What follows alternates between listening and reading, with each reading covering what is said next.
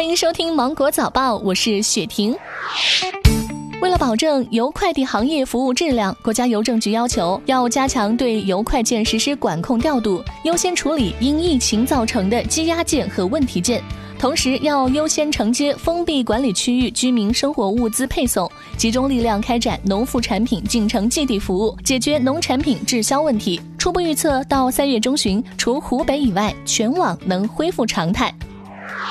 人社部印发通知，提出对参加疫情防控的一线专业技术人员优先申报评审，开辟绿色通道。一线专业技术人员参加职称评审时，不受本单位岗位结构比例限制，提前一年申报评审高一级职称或参加专业技术资格考试。民政部要求，在确保疫情防控到位的前提下，没有确诊病例的区县养老机构，经当地党委政府同意后，可以有序的恢复开放。中低风险区域的养老机构应按照当地疫情联防联控机制统一部署，逐步恢复开放。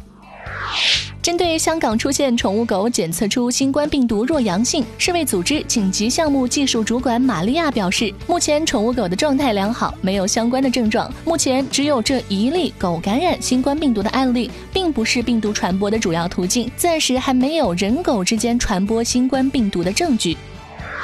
农业农村部种植业管理司司长潘文博表示，我国有完善的监测体系和专业防治队伍，沙漠黄入侵我国的几率很小，我们也有能力应对沙漠黄入侵的风险。最近，在陕西汉中勉县武侯祠内，迄今世界上发现的唯一一株被誉为植物熊猫的古汉莲如期盛开。由于景区还处于闭馆状态，考虑到花期较短，景区线上直播供游客观赏。南京铁路警方侦破一起重大销售假冒伪劣口罩案，查获三无劣质口罩一点三万多只。经查，水果店老板彭某及其下家通过朋友圈共销售劣质口罩十万余只，涉案金额高达四十余万元。目前，该案正在进一步的侦办当中。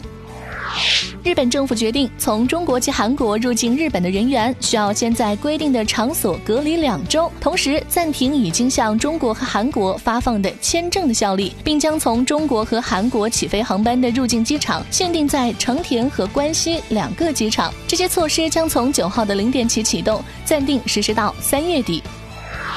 随着新冠肺炎疫情加剧，韩国市场上口罩荒日益严重。韩国将实施口罩限购措施，按照出生年份的奇偶数实施限购。奇数年出生的只能在奇数日期购买口罩，偶数年出生的只能在偶数日期购买口罩。同时，每人每周限购两只。此外，韩国原则上禁止口罩出口。最后要给男士们提个醒了，不刮胡子，可能你的口罩就白戴了。美国疾控中心官网在文指出，戴口罩前务必要刮胡子，因为胡须会影响口罩的密封性，口罩覆盖区域及周边的面部毛发会影响口罩的密封性。这样的漏气会使空气当中的病毒、病菌污染物趁虚而入，使口罩失去应有的过滤作用。今天的新闻就到这里，我是精英九五电台的雪婷，祝你度过美好的一天，拜拜。